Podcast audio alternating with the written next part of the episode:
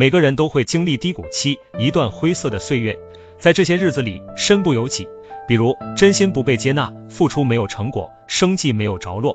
那一段时光，承受着委屈和孤独，同时还要装作若无其事，都挺好的样子。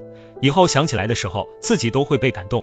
然而，正是这段时光，恰恰是时间的恩赐，别人承受不了，而你能扛得住，熬过去了，就能得到别人得不到的。你能承受多大的委屈，未来就能配得上多大的收获。穿越过灰色岁月的人，才能改变认知，感悟人生的意义，看清生活的本质。成长在逆境，醒悟在困境。所谓的成长，并非生活变好了，还是会不断遇到困难，不断承受磨难，而是你经历过，就会变得坚强。脆弱的人，是因为没有磨难，没有痛苦，没有坎坷，没有低谷，而坚强，都是从磨难、从痛苦当中领悟出来的。当你克服一个又一个难题以后，自然而然就会坚强。所以，正在经历低谷期的你，当下感受到的难过，是变得坚强的收获。加油吧，坚强前行。